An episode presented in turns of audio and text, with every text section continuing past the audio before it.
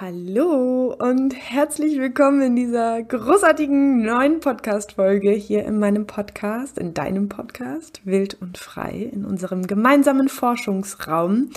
Falls du über Ruth zu mir gekommen bist und mich noch gar nicht so genau kennst, möchte ich gerne ein ganz paar Worte über mich sagen, bevor wir in diese Podcast-Folge reinstarten und ich dir vor allen Dingen auch ein bisschen natürlich schon einen kleinen Einblick geben möchte, Einblick geben möchte, worum es hier in dieser Podcast-Folge gehen wird heute.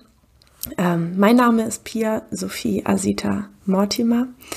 Ich bin selber zweifache Mama. Ich bin Heilpraktikerin für Psychotherapie, seit drei Jahren selbstständig, mache ganzheitliches Frauencoaching und begleite Frauen in Einzelsitzungen, in Einzelcoachings und aber auch in Kursen und bilde Frauen selber aus, Frauen zu begleiten, sprich ja, selbst Frauenbegleiterin oder Frauencoach zu sein.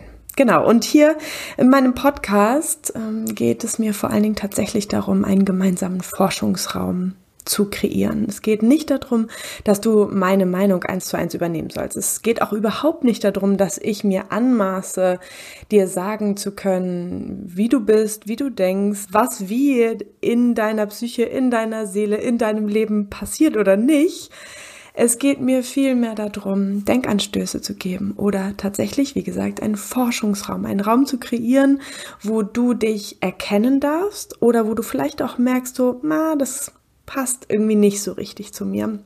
Und wir auch daraus ja einfach wahnsinnig viel lernen. Diese Podcast-Folge ist tatsächlich sehr großartig, genau für diesen Forschungsraum, weil Ruth und ich Ruth ist nämlich heute eine wundervolle Begleiterin, eine wundervolle Austauschpartnerin für diesen Forschungsraum. Und Ruth ist ähm, auch schon sehr lange selbstständig und das mit dem Thema friedvolle Elternschaft rund um das Thema bedürfnisorientierte Kinderbegleitung und unerzogen und was, ja, was ihr so an Philosophie und Meinung und Werten dahinter steht, das wird sie uns, glaube ich, selber gleich erzählen. Aber ja, Ruth und ich sprechen heute ganz, ganz viel zum Beispiel über Wut, wie Wut entsteht, wie sich Wut zeigt, wie wir Wut als Geschenk nutzen können, um ganz kraftvoll mit ihr zu arbeiten. Wir sprechen auch über diese Momente in der Mutterschaft, die du vielleicht auch kennst, wo wir das Gefühl haben, so, wow, ich habe mir eigentlich geschworen, niemals so zu sein oder so zu werden wie meine Mutter oder mein Vater. Und auf einmal sehe ich mich selber in so einer Situation, wo ich mit meinen eigenen Kindern heute doch so rede, wie mit mir damals gesprochen wurde, oder doch so handel, wie ja, es mir damals ergangen ist und über die Scham und über die Beschämung, die wir uns selber antun und auch über die Verurteilung, die wir uns selbst gegenüberbringen. Auch darüber sprechen wir heute sehr, sehr offen, sehr, sehr ehrlich. Aber bevor ich dir hier eine komplette Zusammenfassung von dieser Podcast-Folge gebe, möchte ich Ruth hier super, super, super herzlich in dieser Podcast-Folge begrüßen, möchte sagen, hallo und herzlich willkommen du als liebe Zuhörerin oder Zuhörer und hallo und herzlich willkommen, liebe Ruth. Ich würde mich unglaublich freuen, wenn du dich einmal vorstellst, vielleicht für alle, die, die dich noch nicht so gut kennen und gerne auch ein Stück erzählst, was bedeutet eigentlich für dich friedvolle Elternschaft? Ja, cool. Cool, dass du das fragst. Hi, ich bin Ruth. Ähm, ich bin die Gründerin von der Kompass. Das ist jetzt auch schon wieder über vier Jahre her dass ich den Kompass gegründet habe, der hieß dann noch anders, aber das ist noch eine andere Geschichte. Ähm, und genau, ich begleite Eltern in friedvolle Elternschaft. Und ich meine, das Ding ist ja, ich glaube, wenn man Eltern auf der Straße anhält und sie fragt, ob sie gut mit ihren Kindern umgehen, würden alle sagen, ja klar. Ich gebe zumindest mein Bestes die meiste Zeit und manchmal ist es scheiße. Ähm, aber wir alle wissen auch, wie schwer das ist. Also wir alle wissen, wie schwer, also wie, wie das eine Sache ist, das theoretisch zu wissen, was ich möchte, wie ich mit meinem Kind umgehen möchte. Gerade gestern haben wir in einem meiner Kurse darüber gesprochen, wie, wie einige der Teilnehmerinnen, und ich kann mich da auch dran erinnern, wie wir uns als Kinder versprochen haben, dass wir irgendwas echt auf gar keinen Fall mit unseren Kindern machen, mhm. wenn wir mal erwachsen sind. Ähm, und wie leicht das eben doch passiert. Und wie leicht es eben auch passiert, dass wir irgendeinen Scheiß wiederholen. Und genau darum geht es bei der Kompass, dass wir diese Muster, diese Denkweisen auflösen. Und es hat oft damit zu tun, und da sind wir auch schon bei unserem Thema heute, dass wir völlig neu gucken müssen auf, auf das, was wir, was wir, ähm, was uns im Weg steht, auf das, was für uns schwierig ist und dass wir einen anderen Ansatz brauchen. Du hast gefragt, was friedvolle Elternschaft ist. Friedvolle Elternschaft ist für mich erziehungsfrei. In meiner Logik ist ähm, Erziehung eine Form der Gewalt. Ich weiß aber, dass das für viele Menschen nicht der Fall ist. Und ich weiß auch, dass unerzogen oder erziehungsfrei als Begriff eine solche Hürde darstellen können, dass Menschen erstmal damit beschäftigt sind und sich darüber aufregen und sich gar nicht fragen, was, was daran ist denn was, was ich für mich mitnehmen kann. Friedvolle Elternschaft ist für mich ein integrativer Begriff der sowohl die Idee der Bedürfnisorientierung, also der Orientierung an Bedürfnissen im Miteinander, das nach vorne stellen von Beziehungen und das Abkehren von Erziehung meint. Friedvoll ist ein Prozess, kein Ziel. Also das ist nichts, woran ich jetzt, wo ich jetzt so einen Haken dran machen kann. Ah ja, jetzt gerade bin ich wieder super friedvoll.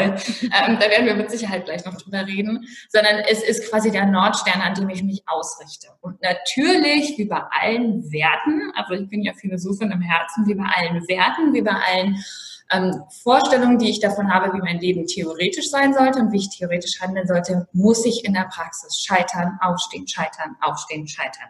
Ich glaube, das ist das Leben, so sieht das aus. Mhm. Und dass es einfach ein Teil davon ist. Das heißt, friedvolle Elternschaft ist der Prozess zu versuchen, meinen Werten so gut wie möglich zu entsprechen. Ja, so cool, so schön. Ich habe, während du erzählt hast, gerade daran denken müssen, dass ich gerade gestern mit meinem besten Freund darüber gesprochen habe, über dieses neu lernen, neu lernen dürfen und auch dieses Versprechen, was auch ich mir als Kind gegeben habe, so werde ich das nie machen. Ein ganz kurzes Beispiel dafür. Ich wurde als Kind, wenn ich im Auto geschrien habe, ausgesetzt und meine Mutter ist weggefahren. Das hat sie natürlich ein paar Mal gedroht und dann ist es mehrfach tatsächlich passiert.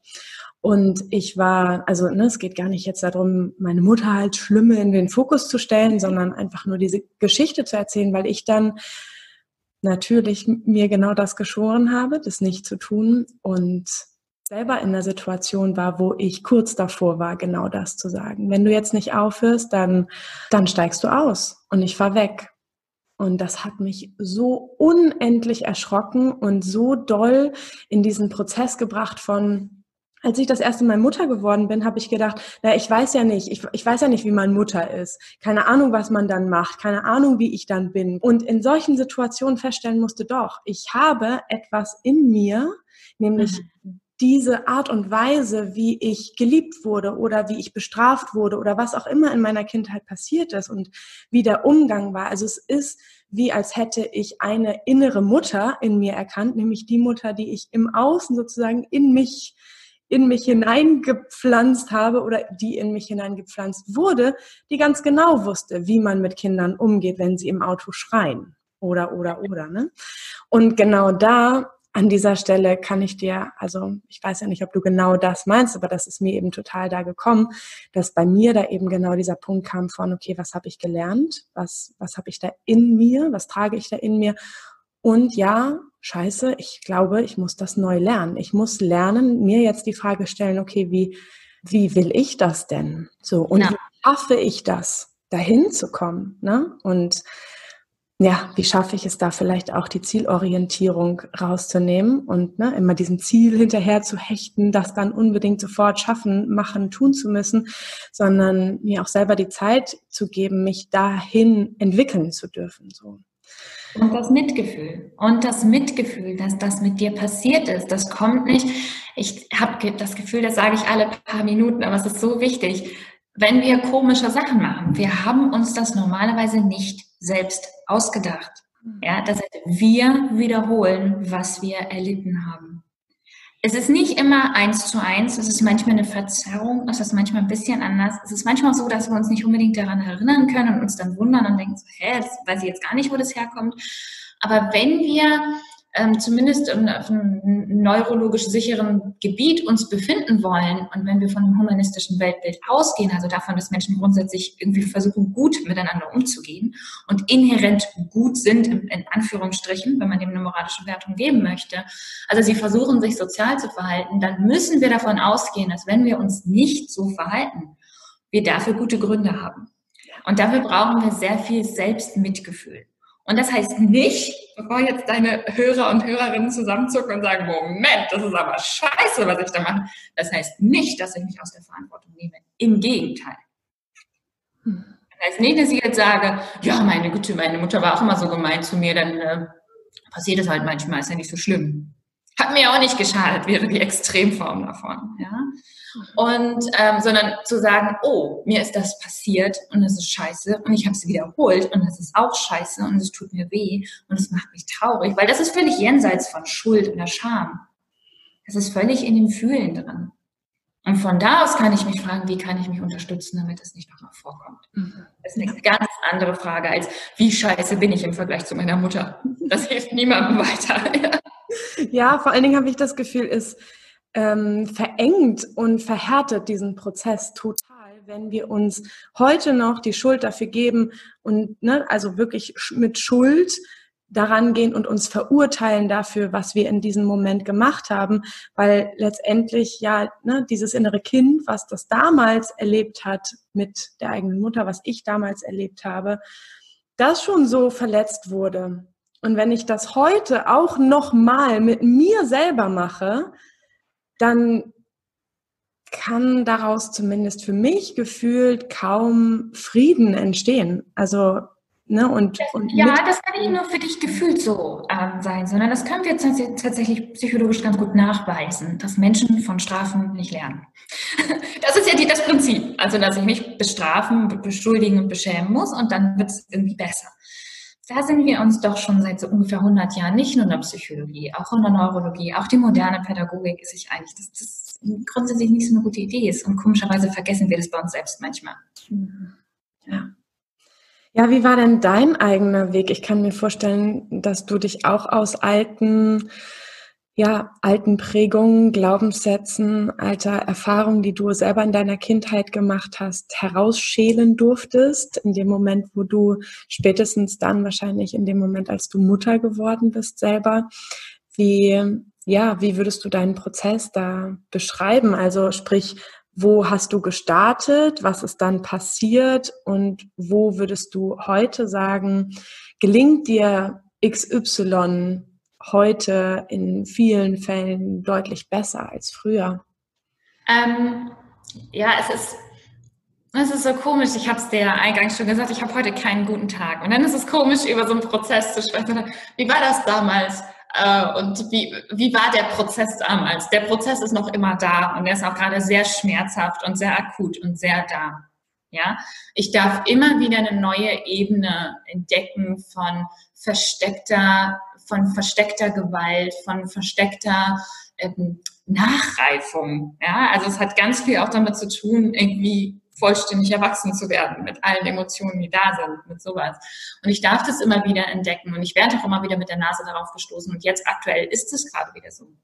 Das heißt, ich glaube, es ist sehr sehr gefährlich zu sagen, das ist ein Prozess von A nach B und dann ist es vorbei. Was aber stimmt ist, dass ich neue Denkweisen etablieren kann. Und das ist so wichtig, dass ich es wirklich nochmal sagen will, weil ich weiß, wie sich das anfühlt, wenn man da reingeht und denkt, oh mein Gott, wie soll ich jemals anders mit meinem Kind umgehen? Wie soll, wie, wie soll das jemals funktionieren? Wie soll ich jemals einen liebevollen Blick auf mich entwickeln, wenn ich so eine Scheiße baue? Wie soll ich jemals das schaffen, liebevoll auf mein Kind zu gucken, wenn das irgendwas macht, was mich krass antriggert? Das geht. Das geht durch Wiederholung und Übung und Übung und Übung. Es ist nur so, dass der Prozess nicht aufhört. Aber man kann bestimmte Sachen etablieren, dann geht's halt woanders weiter. Ähm, ich bin da rein, also ich bin mit 20 Mutter geworden. Ich hatte absolut keine Ahnung, was ich da mache. Und ich habe nicht nur relativ blind wiederholt, was ich gelernt hatte, sondern ich hatte auch ein Umfeld, das bestimmte ähm, Sachen sehr verstärkt hat. Also es gab, gab ein, mm, um mich herum eigentlich nur Menschen, die ihre Kinder alleine irgendwo schlafen lassen. Und es war, also ich kam gar nicht auf die Idee, dass das irgendwie anders geht oder so. Ähm, ich war sehr, sehr einsam. Es ging mir insgesamt auch nicht besonders gut. Und ähm, dementsprechend war das ein ganz schön schwieriger Start ins Elternsein. Und ich habe ein paar Jahre gebraucht. Es war nicht so, es gibt ja Menschen, die bekommen ihre Kinder und merken dann so, nee, irgendwie muss ich hier mal grundsätzlich was anders machen. Das war bei mir nicht so. Ich habe erstmal stumpf gemacht, wie man das halt so macht und wie und irgendwie Grenzen und Strafen und Pipapo in den Scheiß. Ich habe meinen Sohn sogar gefärbert. Ja, ich habe ihn hingelegt und schreien gelassen, weil mein Kinderarzt gesagt hat, der muss das jetzt auch mal lernen. Das Kind war zehn Monate alt. Furchtbar. Ähm, das kam, die, die, wie so oft, wurde die, die Veränderung eigentlich durch eine Krise angestoßen, als ich dann nämlich noch ein Kind bekommen habe. Und dieses Kind hat geschrien. Immer. Von morgens bis abends bis nachts. Das hat sich nicht ablegen lassen. Das hat sich nicht, das, das konntest du nicht in eigenes Bett legen. Das hat geschrien, bis es gekotzt hat. Das ging nicht. Das heißt, ich war gezwungen, mich damit auseinanderzusetzen, wie kann man noch mit Babys umgehen. Und dann ähm, habe ich Attachment Parenting gefunden. Das hatte ich schon ein bisschen vorher, also irgendwie gekannt. Ich hatte so eine Waldorf-Umgebung, das heißt, ich kannte Leute, die ihre Kinder getragen haben und sowas. Aber irgendwie fand ich das, weiß ich nicht, doof oder nicht nötig bei meinem Sohn. Und dann, mein Mann hat es gemacht. Mein Mann hat ganz viel getragen und ganz viel gekuschelt, von dem habe ich mir dann viel abgeguckt. Und dann habe ich von da aus gemerkt, dass ich in meinem Studium, in dem ich mich ganz intensiv mit Gewalt und Gewalttheorien zwischen Menschen auseinandergesetzt habe und ganz viel mit, mit äh, Diskriminierungsvorgängen, wie funktioniert systemische Gewalt, lauter solchen Sachen, dass das genauso mit Kindern stattfindet dass diese Wahrnehmung von, man macht es halt so, wenn man das so macht und es blind wiederholen, wie wir es jetzt aktuell in der Rassismusdebatte haben. Das ist genau das Problem. Niemand sagt irgendwie, sagt irgendwie, also die allerwenigsten Leute sind aktiv rassistisch und abwerten. Die allermeisten sind rassistisch und abwerten, indem sie die Fresse halten, indem sie nichts machen, indem sie wiederholen, was schon immer so gemacht wurde. Und man kann eben als, und das ähm, worüber wir gerade sprechen, ist Adultismus, also auch eine Form von struktureller Diskriminierung. Und das kann man eben auch mit Kindern machen, ähm, weil sie uns so ab, weil sie so abhängig sind, weil sie alles gut finden, was wir machen, alles für richtig halten und ich den Schaden viel, viel, viel, viel, viel später sehe, wenn ich ihn überhaupt sehe. Und das wurde mir so nach und nach klar. Das war der Punkt, wo ich unerzogen kennengelernt habe, die Bewegung. Ich fand es äh, ziemlich bescheuert und ziemlich übertrieben und habe mich da total drüber aufgeregt. Und dann irgendwann habe ich gemerkt, das ist exakt das, was ich gerade lerne in meinem Studium. Das ist exakt das, womit ich mich auseinandersetze. Es ist immer schön, das bei anderen anzugucken, aber in meinem eigenen Leben reproduziere ich Gewalt. Das war die Erkenntnis. Die Umsetzung war dann nochmal was anderes. Du hast gefragt, was sind Sachen, die ich verändern äh, konnte ich habe inzwischen ein stabiles Vertrauensverhältnis zu meinen Kindern. Es ist so, ähm, ich, ich wünschte mal, ich könnte in so, einem, in so einem Gespräch wie jetzt sagen, egal wie lange du gemeint zu deinem Kind warst, du kannst es ja ab jetzt anders machen und dann wird alles gut. Du kannst es ab jetzt anders machen, aber es wird nicht alles gut. Und ich glaube, der Schaden, den wir angerichtet haben, den zu minimieren, macht keinen Sinn. Das heißt, ich merke das in der Beziehung zu meinen beiden älteren Kindern. Ich habe inzwischen drei. Ähm, aber ich merke eben auch, wie ich vieles, vieles, vieles habe retten können. Ähm, ich hatte solche Situationen damals, die mich sehr aufgerüttelt haben. Ich kann mich sehr lebendig daran erinnern, wie mein damals ungefähr dreijähriger Sohn mich angelogen hat. Wie er sich von mir aufgebaut, ich weiß gar nicht, ich habe ihn irgendwas gefragt, wo irgendwas ist und er hat das irgendwie kaputt gemacht, keine Ahnung, irgendwie sowas, ja. Und er hat sich von mir aufgebaut und hat mir ins Gesicht gelogen. Ich meine, Dreijährige sind sehr schlecht im Lügen. Das heißt, ich habe sofort gemerkt, dass er gelogen hat, wollte mit ihm schimpfen und merkte, er hat eine Scheißangst vor mir. Der lügt mich nicht an, um mich zu ärgern. Der lügt mich an, weil er Angst hat. Und es war einer dieser Momente, wo ich mich gefragt habe, ist es das wert? Ist, ist es das jetzt echt wert? Also muss ich jetzt echt wegen so einem Scheiß mein Kind anschreien, damit das, ich meine, ich will ja, dass wenn der mal richtig Scheiße baut, nicht, wenn irgendwas runterfällt. Wenn er mal Drogen nimmt, wenn mal irgendwas total schief geht, dann will ich, dass er zu mir kommen kann und sagen kann, Mama, ich habe Scheiße gebaut. Ist das eine gute Grundlage? Nein. Das war der Punkt, einer der vielen Punkte, wo ich gemerkt habe, hier muss ich was verändern. Und das hat sich verändert. Ich weiß heute, dass wenn meinen Kindern was auf der Seele liegt, sie früher oder später zu mir kommen können und sie mir grundsätzlich alles erzählen können. Das ist zum Beispiel was, was sich konkret verändert hat. In vielen, vielen, vielen, vielen, vielen kleinen Schritten und Vor- und Rückschritten und hin und her. Ähm, das hat sich verändert. Ich bin geduldig geworden. Sehr, sehr, sehr, sehr viel geduldiger. Viel bereiter, mit meinen Kindern Lösungen zu finden. Das Schöne ist, wenn die das erstmal gewohnt sind, dann ist das auch nicht mehr kompliziert, gemeinsam Lösungen zu finden. Ähm, und ich habe einen Umgang mit meiner Wut gefunden. Das war ein ganz, ganz, ganz großer Schritt für mich. Danke, danke, dass du das erzählst. Ich habe gerade im jetzigen Wild- und Freikurs kam genau dieses Thema auf, auch wie kann ich mir verzeihen? Geht es darum, mir zu verzeihen, wenn ich jetzt heute merke, so okay, ach scheiße, ich bin mit meinen ersten Kindern, mit meinem ersten Kind komplett anders umgegangen, als ich das mit meinem zweiten, dritten, vierten Kind gemacht habe. Schäme mich dafür, fühle fühl mich schuldig, ne, wo wir an einer ähnlichen Stelle für mich zumindest gefühlt sind, wie wir eben schon waren mit meiner Situation, die ich geteilt habe. Ne? Also auch da glaube ich auch, dass Mitgefühl den Raum viel, viel weiter und weicher machen kann für Veränderung und für Entwicklung, als mich dafür zu verurteilen. Aber das ist, glaube ich, ein ganz großer Schmerzpunkt, den viele in sich tragen, eben nicht schon so perfekt gewesen zu sein, bevor mein erstes Kind überhaupt gezeugt wurde, damit die Schwangerschaft schon ein einziger Traum an Bindung ist und danach auch nie irgendwas Schlimmes passiert. Ne? Komplett utopisch. So und es vielleicht trotzdem aber einen Anteil in uns gibt, der sich nichts sehnlicher wünscht als das. So. Ich glaube, das ist wirklich gefährlich, dass es so ist. Ich glaube, ich glaube, es ist wirklich gefährlich.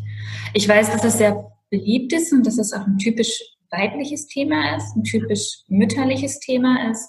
Dieser unfassbare Anspruch, und ich weiß, das klingt so harmlos und das ist gesellschaftlich total anerkannt, sich als Mutter zu sagen, oh ja, ich mache das alles scheiße, ich muss noch viel perfekter machen. Und es gibt auch oft eine Wut auf meine Arbeit, weil dann Leute denken, ich will das noch mehr optimieren. Ich will noch mehr den Leuten sagen, jetzt mach es noch perfekter als vorher. Ich will noch mehr Druck drauf geben.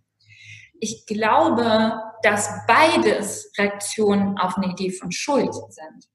Und ich stimme dir total zu, dass Schuld nicht nur ähm, als, als Konzept äh, über, wie du gesagt hast, gar nicht den Raum aufmacht. Also ähm, wenn ich mit Schuld beschäftigt bin, kann ich mich nicht fragen, wie kann ich es denn besser machen? Ich bin ja nur damit beschäftigt, wie scheiße ich bin oder noch schlimmer, dass mein Kind sich ja anders verhalten muss und dann wäre alles gut. Also Victim Blaming oder das Wetter ist schuld oder die Regierung ist schuld oder Corona ist schuld. Dann bin ich damit beschäftigt aber ich bin eben nicht beschäftigt mit, was kann ich jetzt tun. Das heißt, ich entmächtige mich dabei.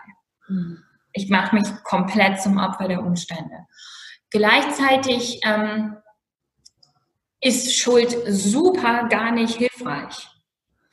Hm. Also ich meine, was bringt uns das, dass wir darüber reden, wie wir irgendwann mal was Scheiße gemacht haben? Das Einzige, was daran hilfreich ist, ist zu sagen, wie ist es dazu gekommen und was kann ich daraus lernen? Und da hilft, hilft Schuld gar nicht, weil Schuld ja nicht dazu führt, dass ich hingucke. Das führt ja nicht dazu, dass ich sage, ah, ist ja interessant, was da passiert. Wie kam ich denn dazu? Sondern ich bin, oh Gott, ich bin so scheiße, ich bin genau wie meine Mutter. Das ist nichts, was uns weiterführt. Das heißt, es ist, es ist wirklich, wirklich destruktiv. Es ist so normal, so über Elternschaft zu sprechen. Ähm, das, das macht mich wirklich sehr betroffen. Und ich glaube, dass es dass wir völlig jenseits von Schuld über klare Verantwortung reden müssen. Klar darüber, dass wir als Eltern extrem viel Macht haben, extrem leicht Gewalt ausüben können, ob wir wollen oder nicht, unsere eigenen adultistischen Strukturen hinterfragen und unser Bestes versuchen. Schuld steht nur im Weg. Ich weiß gar nicht, ähm, der Wutkurs, der läuft gerade aktuell nicht, ne? Nee, der ist gerade wieder vorbei. Wir haben gerade einen. Okay.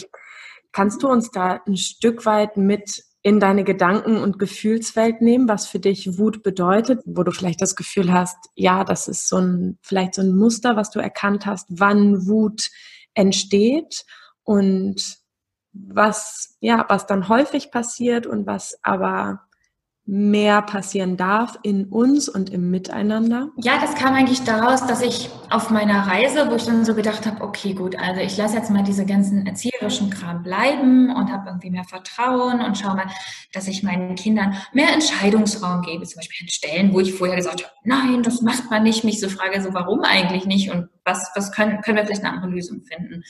Dieser Teil fiel mir irgendwie relativ leicht. Manchmal bin ich dann auf fiese Glaubenssätze gestoßen. Dann habe ich festgestellt, dass mir sehr wichtig ist, was meine Nachbarn über mich denken, lauter so Sachen. Aber ich habe mich da irgendwie durchgewühlt und dann war meine Ansicht, bin ich an Wut gescheitert. Mein Gefühl war, ich, ich kann irgendwie richtig friedvoll sein, irgendwie mit meinen Kindern, mehr oder weniger, nicht immer, ich versuche es halt. Und dann kommt meine Wut und macht alles kaputt. Kommt aus dem Nichts, ich hatte das Gefühl, die hat, die ist einfach nur scheiße. Die ist im Weg, die macht alles kaputt, die macht meine mühselig, meine Geschichte mit dem, dass meine Kinder mir vertrauen, mühselig irgendwie versucht aufzubauen und dann habe ich sie angebölkt und angeschrien habe irgendwelche Türen geschmissen, Sachen runtergeworfen, total schlimme Sachen gesagt, die ich niemals sagen wollte und habe gefühlt alles wieder kaputt gemacht. Das war der Ausgangspunkt. Und dann habe ich versucht, das wegzumachen. Dann habe ich gedacht, okay, was muss man denn machen, wenn man wutlos werden will? Dann gab es dazu ein bisschen Lektüre und ich war in Therapie und wir haben ganz viel mit meiner Wut gearbeitet. Aber ich hatte immer diese Grundhaltung von, die, die muss weg. Also die ist im Weg, die stört mich, die muss weg. Und irgendwann, ich denke, das war im Laufe meiner Therapie, da ging es um ein ganz anderes Gefühl, ähm, habe ich festgestellt, es macht voll Sinn, wenn wir solche starken Gefühle nicht sofort wegschicken. Also vielleicht kam mir der völlig verrückte Gedanke, ist es nicht nur schlimm, dass sie da ist. Das war so mein, mein erstes Feststellen. Und dann habe ich unter anderem die gewaltfreie Kommunikation kennengelernt, in der es ja darum geht, Bedürfnisse zu formulieren. Und ich habe festgestellt, wenn ich wütend bin, habe ich sehr starke Bedürfnisse. Das heißt, ich bin sehr bedürftig. Und da, da heraus entwickelte sich für mich dieses Verständnis von Wut, wie ich es heute habe. Ich glaube, und jetzt kommt's, Wut ist ein Geschenk. Ich glaube tatsächlich, dass Wut unfassbar wichtig ist, weil sie uns, weil sie unsere eigenen Versuche, uns in so eine kleine Box zu stecken, ähm, hin, zerstört. Bei mir kam die Wut immer dann, wenn ich den ganzen Tag schön, lieb und brav und lächelnd Ja und Amen gesagt habe. Zu meinen Kindern, zu meinem Partner, zu meinem Job, zu keine Ahnung, überall. Überall so, ja, immer schön lieb und brav gewesen bin. Und dann bin ich abends komplett ausgerastet wegen, keine Ahnung, einem Playmobil-Pferd, das umgefallen ist. Es hatte nichts, absolut nichts mit meinen Kindern zu tun. Was ich festgestellt habe, ist, dass meine Wut mich total zuverlässig darauf hingewiesen hat, dass ich meine Integrität verletze. Wut ist in meiner Interpretation, ich handle mich da ein bisschen an Jesper Juhls Buch Aggression entlang, das übrigens großartig ist.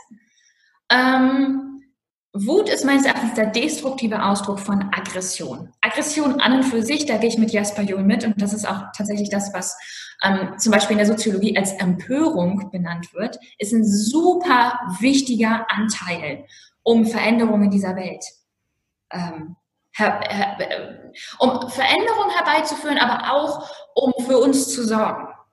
Aggression ist der Moment, wo unsere Integrität verletzt wird und wir sagen, stopp, das ist nicht okay für mich. Ohne Aggression hätten wir keine Demokratie. Ohne Aggression hätten wir keine Auseinandersetzung mit Rassismus. Ohne Aggression hätten wir keine Auseinandersetzung mit Adultismus. Ohne Aggression würden wir beide hier nicht sitzen. Hm. Ja. Weil wir gesagt haben, ist, das ist dieser eine Teil in dieser Welt, der für mich nicht in Ordnung ist und ich möchte daran was verändern. Das ist ein aggressiver Impuls in der Definition, die ich gerade habe. Das ist ein, das ist nicht okay und ich werde das ändern. Das ist ein guter und wichtiger Impuls. Destruktiv wäre Wut.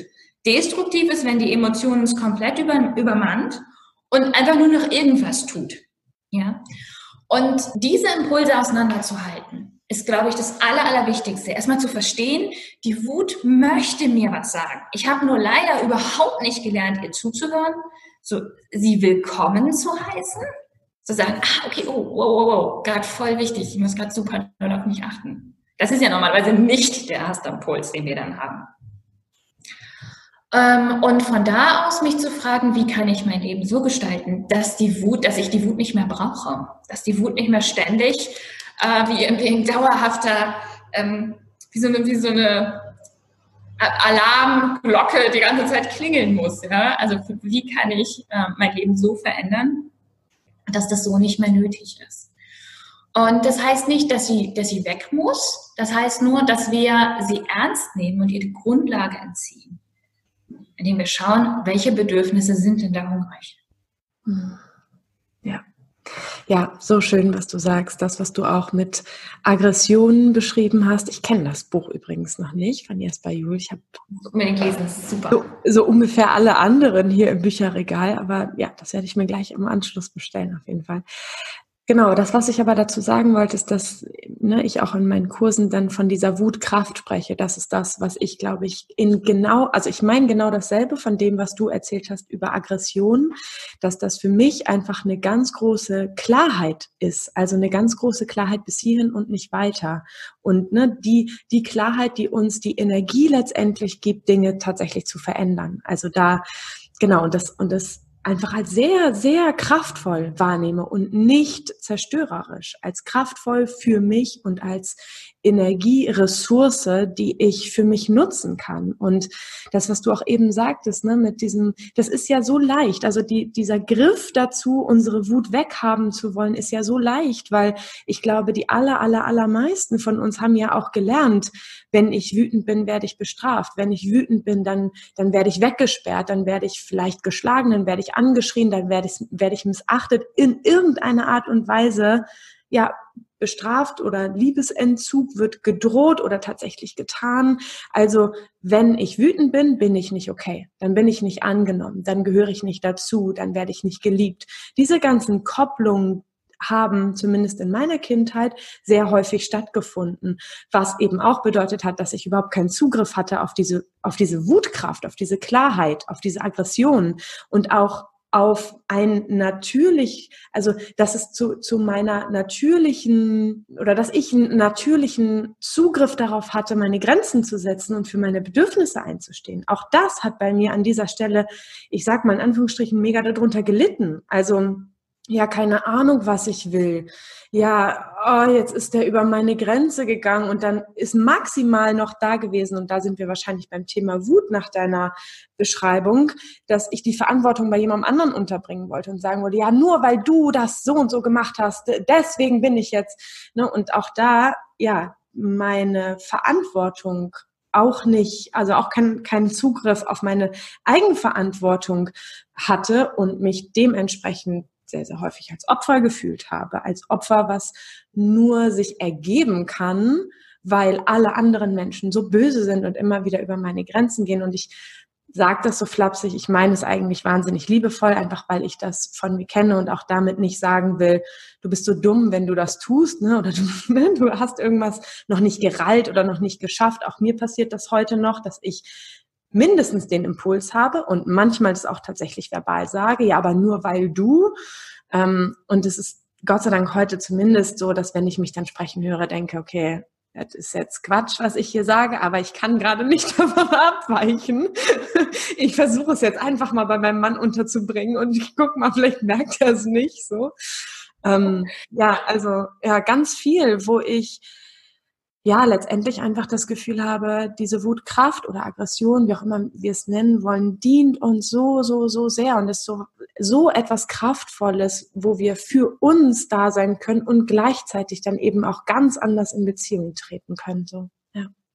ja, zwei, zwei, vielleicht zweieinhalb Anmerkungen dazu. Das eine ist, es ist meines Erachtens auch noch ein großer Unterschied, ob ich diese Frustration über nicht erfüllte Bedürfnisse, über das Nicht-Einstehen für mich selbst oder ähm, es gibt auch gesellschaftliche Strukturen, die gerade uns Eltern ständig auf die Füße treten. Da ist noch nicht mal jemand konkret für verantwortlich, sondern es gibt so ein immanentes, ständiges Grenzüberschreiten in vielen Bereichen. Ähm, diese Frustration an anderen Erwachsenen auszulassen, ist auch nochmal ein Unterschied dazu, sie an einem Kind auszulassen. Ich glaube, dass, dass das so häufig an Kindern ausgelassen wird und da tatsächlich dann auch so heftig vorkommen kann. Also, dass sich dann Eltern irgendwie, wie bei mir, ne, früher, wo ich mich in Grund und Boden geschämt habe, gedacht, kann ja nicht sein, dass ich wegen ja, umgekippten Playmobil-Pferd jetzt so derartig ausraste, ähm, weil das eben wie so eine Sollbruchstelle funktioniert, weil wir da alle Macht haben und wir können auch wir können dann sogar den Kindern die Grundlage dafür entziehen, dass sie das als Gewalt interpretieren können. Also stell dich nicht so an, so schlimm war das gar nicht, schweigen, und so weiter. Wir können dafür sorgen, dass niemand das als Gewalt identifiziert, weil wir so viel Macht haben. Und diese Macht zu missbrauchen, wenn wir unsere Aggression, unsere Kraft, wie du gesagt hast, unsere eigentlich den Impuls zu sagen, ne, stopp, wenn wir den unterdrücken, dann passiert es einfach ganz leicht, dass wir diese Macht missbrauchen. Das ist die eine Seite. Die andere Seite ist, dass das, glaube ich, in dieser Form, wie wir beide das gerade besprechen, Ja sagen, ständig die eigenen Grenzen gar nicht fühlen, gar nicht wissen, was ich brauche, ähm, auch Teil der weiblichen Sozialisation ist und dass wir nicht darüber sprechen können, ohne über Sexismus zu sprechen. Weil das, was du beschrieben hast, sind erstmal dieses kindliche, Kinder dürfen nicht schreien, dürfen nicht weinen, äh, lauter solche Geschichten. Ne? Das ist das eine. Das andere ist, dass eine wütende Frau auch als erwachsene Frau immer noch nicht in Ordnung ist. Mhm. Ja. Und dass als Frau wütend und laut und unzufrieden zu sein, definitiv gesellschaftlich mit Mikroaggressionen abgestraft werden wird. Ähm, und das Dritte, was, was mir gerade einfällt, ist, vielleicht, ähm, vielleicht kommt das jetzt einigen Hörerinnen und Hörern auch widersprüchlich vor. Weil ich gerade gesagt habe, Wut, das ist die Dest das destruktive Entladen und es ist offensichtlich schädlich, wenn ich das mit, gerade mit Kindern mache. Und du hast gerade gesagt, das ist so eine wichtige Kraft und man braucht einen Zugang darauf. Es klingt ja erstmal, als würden wir nicht über das Gleiche reden. Also als würden wir jetzt, also, hä, darf ich das jetzt oder darf ich das jetzt nicht? Und ich glaube, dass der ganze Unterschied ist, ist in der Kommunikation davon. Wie du eben schon gesagt hast, bin ich bereit, die Verantwortung dafür zu übernehmen? Bin ich bereit und ich, ich bin überzeugt davon, dass friedvolles Miteinander so aussehen kann, dass ich sage, verfluchte Scheiße, ich habe heute einen Scheißtag, lasst mich alle in Ruhe. Und das ist mega friedvoll und liebevoll. Hm. Ich glaube, es ist super gefährlich, zu glauben, dass ich nur friedvoll bin, wenn ich säusende und, ah, und Schätzchen und könntest du mal mache und dann aber irgendwann ausflippe. Und das ist eine Gefahr, die ich real sehe. Dass wir glauben, ich darf das gar nicht kommunizieren, damit ich friedvoll sein kann oder damit ich meinen Werten entsprechen kann. Oder ich muss das jetzt rauslassen und das ist jetzt mal meine Grenze und dann darf ich auch allen wehtun, so viel ich halt möchte. Mhm. Und ich glaube, dass, dass, dass das die, die, die, falsche Idee ist in dem Entweder-Oder. Ich wollte es nur klarstellen. Ich weiß, dass du über das Gleiche sprichst wie ich, aber ich weiß, dass es auch sehr verwirrend sein kann. Man darüber spricht, Wut ist irgendwie voll toll, aber sie ausdrücken ist irgendwie voll scheiße. also, was denn jetzt? Da über die Haltung, mit der ich mich in der Welt bewege, reden müssen. Mhm. Ja. ja, danke, dass du das nochmal so aufdröselst. In meinem Kopf ist das für mich auch genauso gewesen. Wir haben über dasselbe gesprochen. Du sagst Aggression, ich sage zumindest noch, vielleicht nachdem ich das Buch gelesen habe, sage ich dazu vielleicht auch Aggression, aber ich sage dazu Wutkraft. Und wir meinen, glaube ich, an dieser Stelle genau dasselbe. Und dann gibt es die Wut, die hm, tatsächlich, also für mich ist das auch ein Stück wahr, dass ein Teil beziehungsweise eine Kanalisation, sagt man das so? Naja, wenn wir Wut in ihrer Essenz, also zum Beispiel nicht unsere Bedürfnisse und unsere Grenzen achtend, wenn wir da immer und immer wieder drüber weggehen und ja auch dieses weibliche Phänomen von, ah nee, passt schon noch, nee, komm, das mache ich auch noch, gar kein Problem, ich habe das und dann auf einmal macht es wusch und mhm. wir werden zerstörerisch, ist etwas, was ich auf jeden Fall kenne, so für mich in die eigene Verantwortung gehen muss, auch an der Stelle, okay, an welchen Stellen bin ich tatsächlich immer wieder über meine Grenze gegangen und habe ja, ja, hm, passt schon gesagt, anstatt, nee, sorry, jetzt ist, nee, für mich ist jetzt gerade, fühlt sich gerade nicht mehr cool an, fühlt sich gerade nicht mehr gut an, ich brauche gerade XY so.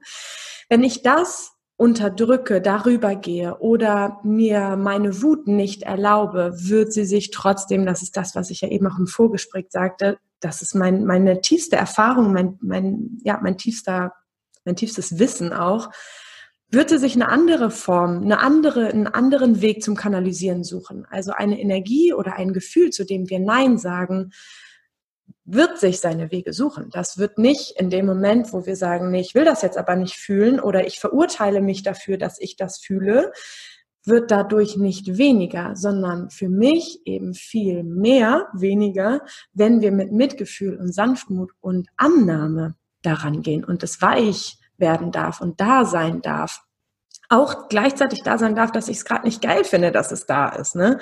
Das meine ich auch mit da sein, nicht irgendwie nur ja. die Gebetshaltung und ich meditiere mich da jetzt rein, sondern wirklich mit allem, was ich gerade fühle, okay zu sein. Ne? Mit, mit jeder Ablehnung auch, mit jedem Widerstand auch, mit jedem, ich finde es so scheiße, ich finde es so ätzend, ich will, dass es weg ist. Und gleichzeitig auch mit vielleicht einem Teil, der weiß, okay, es geht jetzt aber halt einfach darum, das zu fühlen, was gerade da ist.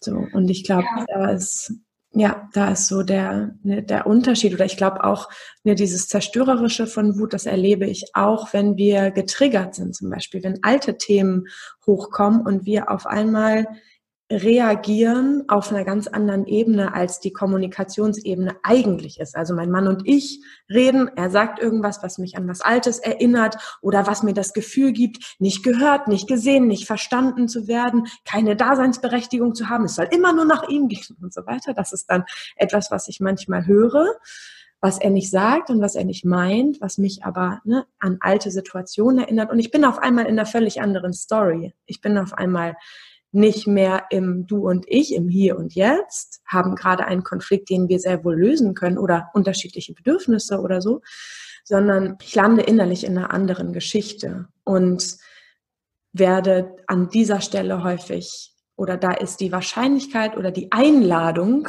des zerstörerisch Seins sozusagen für mich viel höher, wenn ich getriggert bin und mich da schon von mir entfernt habe letztendlich und auch vom Hier und Jetzt entfernt habe. Hier sind gerade Hochzeitsautos. Ich warte mal einen kurzen Moment. ähm, Genau, als wenn ich bei mir bin, so und und versuche sozusagen ne, das, was gerade zwischen mir und dir, zwischen mir und meinem Mann stattfindet, oder auch ne, auch meine Kinder können mich un, unglaublich gut triggern, unglaublich gut an alte Erfahrungen erinnern, unglaublich gut einfach zeigen, so hier hast du einen Schmerzpunkt und da hast du einen Schmerzpunkt und hier solltest du auch noch mal ran. Ach, du dachtest schon, dass es durch, nee, ist noch nicht durch, so ähm, genau und dann dann ähm, ja, ist bei mir die, die mh, hm, Wahrscheinlichkeit sozusagen zumindest früher sehr hoch gewesen, dass wenn ich getriggert bin, dann eben auch zerstörerisch reagiere, so und verletzend bin und so. Ja. ja, und ich glaube, das ist der Punkt, wo die Wut so wertvoll ist, weil ich, wenn ich so, wenn ich so, hm, das ist ja so eine typische, auch eine typische Frage, die an der Stelle bestimmt auch viele Menschen haben, die uns dazuhören, die dann sagen, naja, aber ich merke das gar nicht. Ich, ich merke es überhaupt nicht. Es kommt von 0 auf 100. Das wäre so typische Triggerwut. Also es kommt von 0 auf 100. Ich habe keine Ahnung, wo das herkommt. Ich, ich kann das nicht sehen. Das Erste ist, man kann das tatsächlich beobachten. Wenn man weggeht aus der Idee, oh, das ist scheiße und das muss weg und das ist doof und jetzt reiße ich mich mal ordentlich zusammen und dann passiert es nicht mehr, was normalerweise nicht funktioniert, sondern im Gegenteil hinguckt und sagt, Mensch, was ist denn genau passiert? Was genau war das? Was war das für eine Situation? Was ist vorher passiert? Zu welcher Tageszeit? Ich kann mir das sogar aufschreiben. Dann werde ich Muster entdecken. Und dann kann die Wut ein Hinweis auf ein altes Thema sein. Ich glaube, was wichtig ist, ist auch, ähm, nicht zu, also du hast ihm gerade gesagt, dass es dich dann wegführt von dir und wegführt von dem Moment. Ja, jein, gleichzeitig führt es dich ja hin zu etwas, was offen ist. Es führt dich ja auch dahin, dass dann noch, dass dann Schmerz ist, dass dann Bedürfnis ist. Und wenn wir davon ausgehen, dass Wut wie so eine rote Flagge im Boden steckt, immer da, wo ein unbeantwortetes Bedürfnis ist. Und du hast gerade beschrieben, wie der Prozess war. Du hast Gedanken gehabt. Ich werde nicht gesehen, ich werde nicht gehört, ich bin nicht wichtig, die sofort dazu geführt haben, dass du dich nicht mehr, dass, dass bestimmte Bedürfnisse, Wertschätzung, Anerkennung, Achtsamkeit, Gemeinschaft, sowas in der Richtung, dass diese Bedürfnisse nicht erfüllt sind.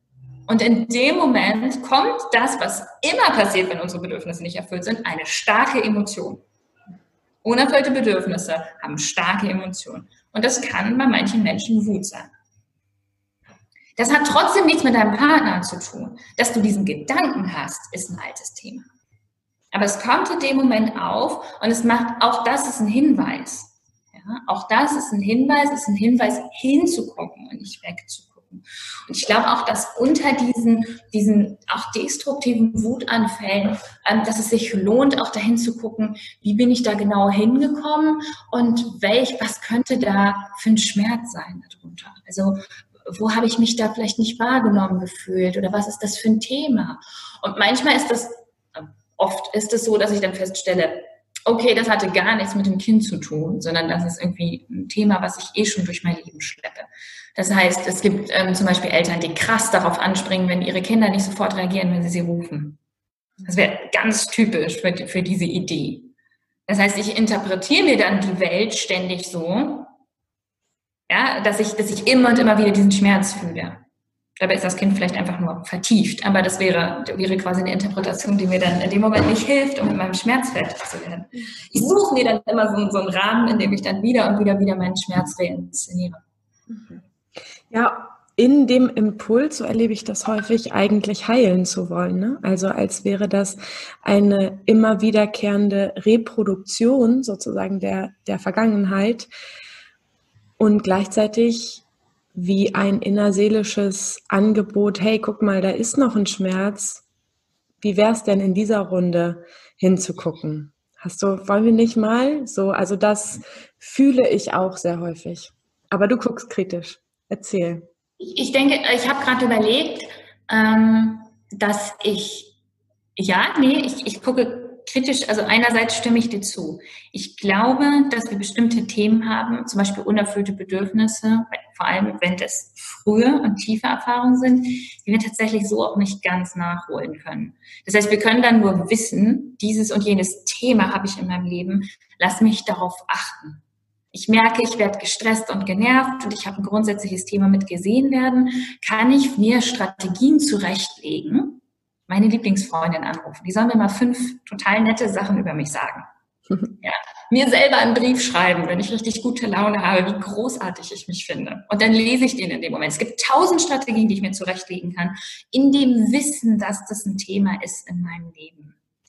Und ich glaube schon, dass man das dann auch lösen und heilen kann, wobei ich mit dem Heilungsbegriff da vorsichtig wäre. Und ich glaube aber auch, dass das oft so in Spiralen wiederkommt. Das ist das, was ich eingangs beschrieben habe, ja, dass ich natürlich an bestimmten Stellen bestimmte Sachen habe heilen können, aber die gleichen Themen kommen auf einer anderen Ebene wieder. Mit anderen Menschen, in anderen Situationen. Ähm, aber es sind immer und immer wieder die gleichen Themen. Ich habe das Gefühl, sind so Spiralen. Auf der anderen Seite habe ich, glaube ich, deswegen eben ein bisschen kritisch geguckt, weil ich ganz ähm, vorsichtig wäre mit diesen Zuschreibungen in Bezug auf Kinder.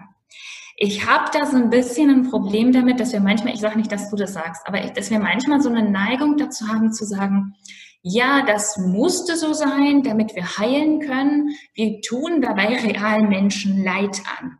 Und ich möchte das nicht minimieren. Das ist, das war, glaube ich, mein, ja, das war mein, ich weiß ja. Weil das ist, das ist so eine Gefahr, das geht dann schon fast in dieses anthroposophische, wir, wir müssen in diese Familie hineingeboren werden oder so. Und das ist tatsächlich, das kann sehr, sehr, sehr verletzend sein für Menschen, die in Familien hineingeboren wurden, in denen es ihnen nicht gut ging. Und ich glaube, dass diese, dieser Ansatz ist trotzdem hilfreich zu sagen, okay, ich habe das Thema, also ich würde es ein bisschen pragmatischer ausdrücken als du, wenn das Thema mir 20 Mal über den Weg läuft, dann soll ich es mir vielleicht mal angucken. Es geht mir auf den Nerven. Es stört mich. Es stört mich in meinen Beziehungen. Es stört mich in dem, wie ich leben möchte. Ich sollte es mir anschauen. Ähm, da gehe ich total mit. Ähm, ich wäre sehr vorsichtig mit dem, ähm, das muss an dieser, oder das ist ein Heilungsangebot an dieser Situation, weil das, woran wir heilen, junge Menschen sind, denen wir dabei wehtun. Mhm. Ja, ich, oh, ich glaube, ich könnte noch 100 Millionen Jahre mit dir mit dir darüber weiter sprechen und forschen tatsächlich. Also, ne, wo, wo ist dein Weg, wo ist mein Weg? Und genau, ich meinte nämlich eben auch nicht, ja, du bist halt in diese, in diese Familie geboren und dann hast du halt bestimmte Sachen, die, ja, ist halt so. Also ich bin selber in eine Familie geboren, mit der ich sehr, sehr, sehr, sehr lange und auch immer wieder gehadert habe, einfach weil ganz, ganz schlimme, missbräuchliche gewalttätige Situationen in meinem Leben waren. Deswegen weiß ich, glaube ich, genau, was du meinst und will da niemandem ähm, da auch diesen Schmerz dann automatisch absprechen. So, ja, so nach dem Motto. Ja, das war, das war gerade so ein bisschen meine Sorge. Deswegen ja. habe ich. Mhm. Daran habe ich tatsächlich überhaupt gar nicht gedacht, aber voll gut, dass du das nochmal aufgreifst, weil du es so verstanden hast und dementsprechend wahrscheinlich auch einige andere. Und das, daran habe ich gar nicht gedacht, sondern mehr so, genau, als würde ich innerlich etwas reproduzieren und mich selbst gleichzeitig darauf hinweisen, guck mal hin. Ich glaube, wir meinen genau dasselbe. Du sagst ja. es mit anderen Worten in einer anderen ja, Intensität, genau. Und ähm, für mich eben, das meine ich mit, mit, dem, mit dem Heilen, kann aber auch, glaube ich, gleichzeitig sehr gut verstehen, dass du auch da so, können wir nicht ein anderes Wort und so. Genau, aber was ich so schön daran finde an diesen Prozessen ist, dass ich dann das Gefühl habe, etwas zu lösen, für mich zu lösen, was ich dann nicht mehr beim anderen unterbringen will. Also zum Beispiel, ne, das meine ich zum Beispiel mit Heilen auch, wenn ich aus der Opferrolle und aus der, nee, mein Mann hat jetzt die Verantwortung dafür, dass es mir nicht gut geht, rauskomme und beginne, mich selbst in diesem Moment halten zu können. So mit allem, was gerade hochkommt und Mitgefühl haben und Annahme haben für die Situation und auch nicht immer, sondern auch mich irgendwie zu versuchen, ein ein Mühe für diesen Widerstand äh, anzunehmen, den ich gerade habe oder auch ne, so mit allem, was ich bin, einfach und das meine ich, das meine ich sozusagen dann von der anderen Seite heilend, indem ich das Kind nicht dafür benutze, dass ich heilen kann, sondern mhm. mit diesen mhm. ersten Schritten, die du gerade, ne, lass uns mal gucken, was war davor, was war danach, genau, welche, welche Tageszeit, mach dir, ne, leg dir ein Büchlein an oder eine Datei auf deinem Computer, so dass du Muster erkennst, so, ne, dass du Muster erkennst und und mehr Bewusstsein in diesen Prozess reinbringst, wo du erstmal das Gefühl hast, so, ja, keine Ahnung, kommt halt und dann kann ich nicht mehr anders als zu brüllen, so. Und dann ne, explodiere ich einfach nur. Was, so, lass uns mal, ja. Dann haben wir einen unterschiedlichen Heilungsbegriff. Ich bin sowieso ein bisschen auf Kriegsfuß mit diesem Heilungsbegriff, weil ja. das ja impliziert, dass wir kaputt sind. Ich glaube, wir sind mhm. einfach. Ah, ja. ja, verstehe.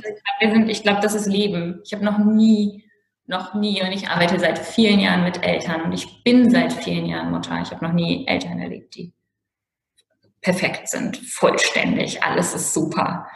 Ähm, und ich glaube, dass, also das, ich, vielleicht ist es deswegen, weil ich immer denke, wir sind nicht kaputt.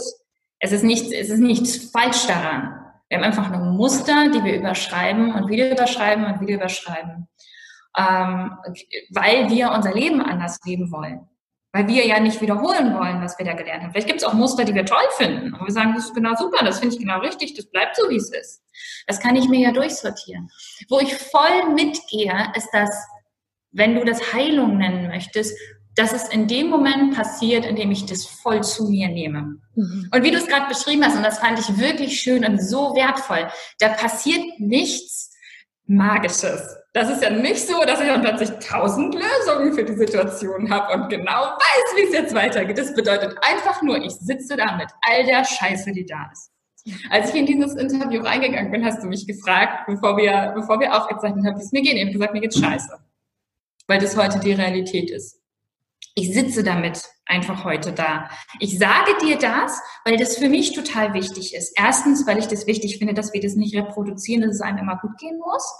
Und zweitens, weil ich dann nicht noch eine Schicht oben drauf legen muss und sagen muss, nein, mir geht's heute total toll, ist alles total super und noch mehr meine Integrität verletze und mich noch mehr runterdrücke. Sondern ich sitze einfach heute mit dem da, dass das heute gerade für mich so ist. Hm. Und das heißt nicht, dass ich eine Lösung habe.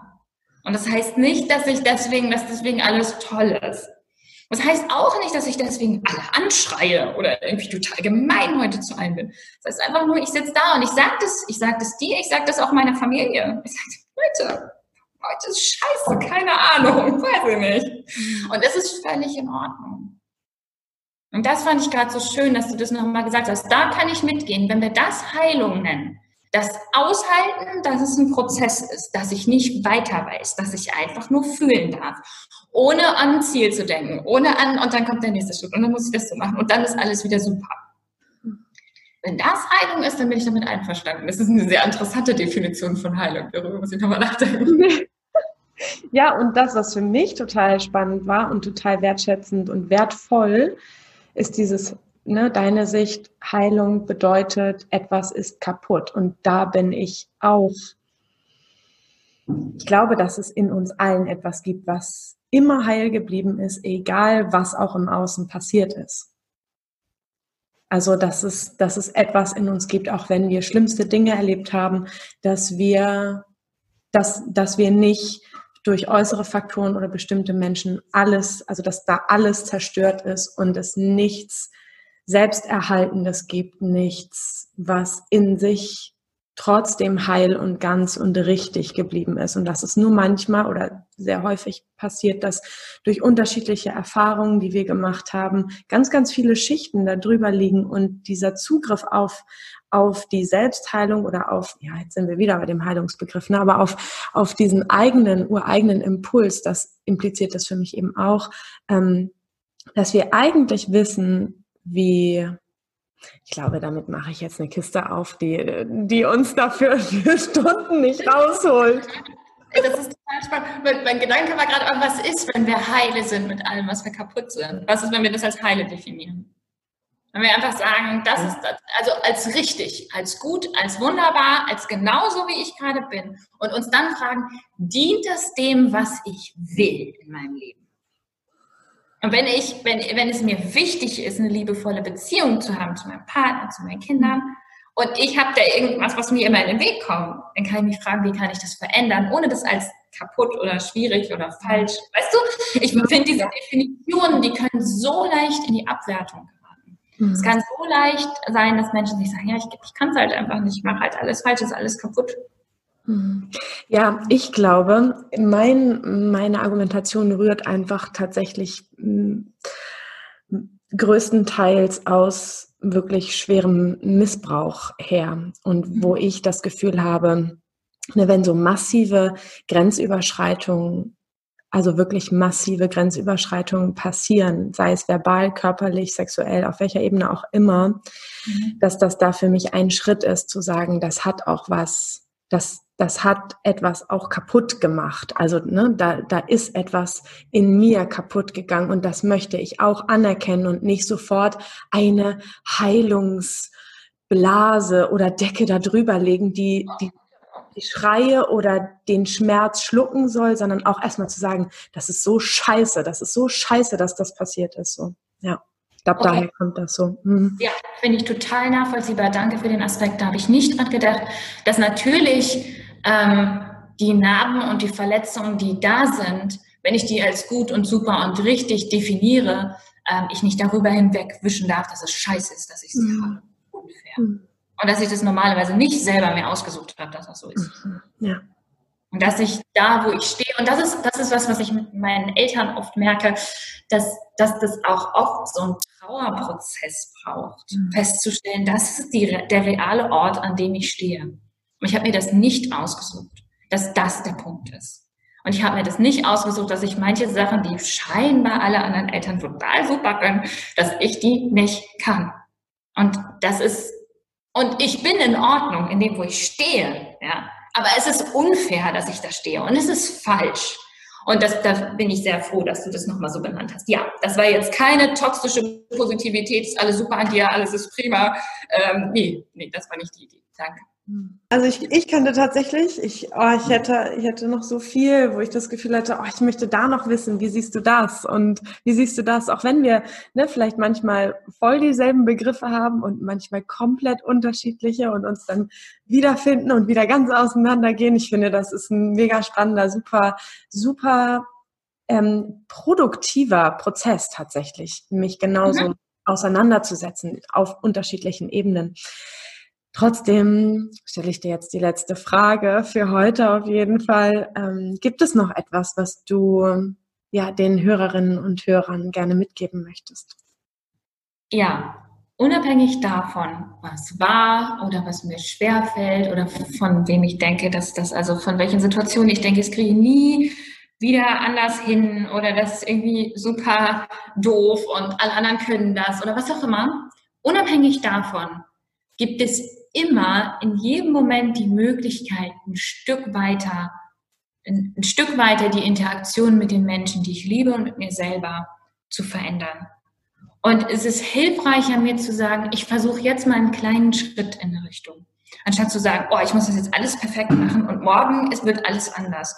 So funktioniert Leben nicht, so funktioniert Veränderung auch nicht. Da muss ich dran scheitern. Aber was ich machen kann, egal was ich vorher gemacht habe, egal wie schwierig das alles scheint, ich kann gucken, kann ich jetzt einen kleinen Schritt, einen kleinen Schritt in die Richtung machen, die ich gehen möchte. Kann ich jetzt versuchen, mir mal aufzuschreiben, wo werde ich super dolle wütend. Kann ich jetzt ähm, mir vielleicht die Unterstützung holen, von der ich die ganze Zeit überlege, ah, vielleicht sollte ich das mal machen. Mhm. Kann ich jetzt vielleicht mal zu meinem Kind, zu meinem Partner, zu meinen Freunden, Freundinnen hingehen und denen mal sagen, wie großartig ich sie finde. Jetzt, klar, habe ich vielleicht in der Vergangenheit Scheiße gebaut und habe ihnen wehgetan und das brauche ich nicht wegzumachen. Aber der einzige Ort, an dem ich jemals was verändern kann, ist jetzt. Und deswegen finde ich, sollten wir versuchen, in die Selbstwirksamkeit zu kommen und einen kleinen Schritt zu machen. Weil was anderes haben wir eh nicht als viele kleine Schritte. Danke, Ruth. Danke für dieses Fest. Es war, es war wirklich ein Fest für mich, mit dir hier zu sein, ähm, mit dir hier eine Stunde, über eine Stunde Lebenszeit zu teilen. Das finde ich immer so schön, dass wir das gemacht haben eine Stunde zwölf, es ist zwölf Uhr zwölf, eine Stunde Lebenszeit miteinander geteilt haben. Ähm, und ich kann mir total vorstellen, dass es ganz viele Gedanken von Hörerinnen und Hörern gibt zu den Worten, die wir gesagt haben. Und genau, finden kann man dich, wie gesagt, über Instagram, über der Unterstrich Kompass, ne? Also der. Ja, genau, auf Instagram, ja. Genau, genau. Und da ist wahrscheinlich auch so der, der Ort, wo dann eben sich auch all deine anderen Content-Plattformen und deine Website und all deine Kurse und so sammeln, sozusagen bündeln. Also wo man sich ja. ganz, ganz viel informieren kann. Also genau, auch auf YouTube und ich weiß nicht, ob du auch auf Facebook bist, aber zumindest mhm. auch deine Website findest und so. Und Genau, also ne, absolute Herzensempfehlung, auf jeden Fall bei Ruth vorbeizugucken. Ne? Allein, allein dieser kostenlose Content, den du auf Instagram zum Beispiel anbietest oder in deinen Minikursen, ne, in deinem Newsletter, so. Also ja, für mich tatsächlich, auch wenn das für den ein oder anderen Anteil ähm, in uns komisch klingen mag, aber für mich tatsächlich weltverändernd und weltverbessernd, was du da tust. Und dafür danke ich dir aus ganzem Herzen. Danke dir auch. Gut, mach's gut, liebe Ruth, und an alle einen wunderschönen Tag. Schreibt mir oder Ruth super gerne ja eure Gedanken und eure Gefühle zu dieser Podcast-Folge. Und dann würde ich sagen, wir hören uns nächsten Wild und Freitag. Ciao.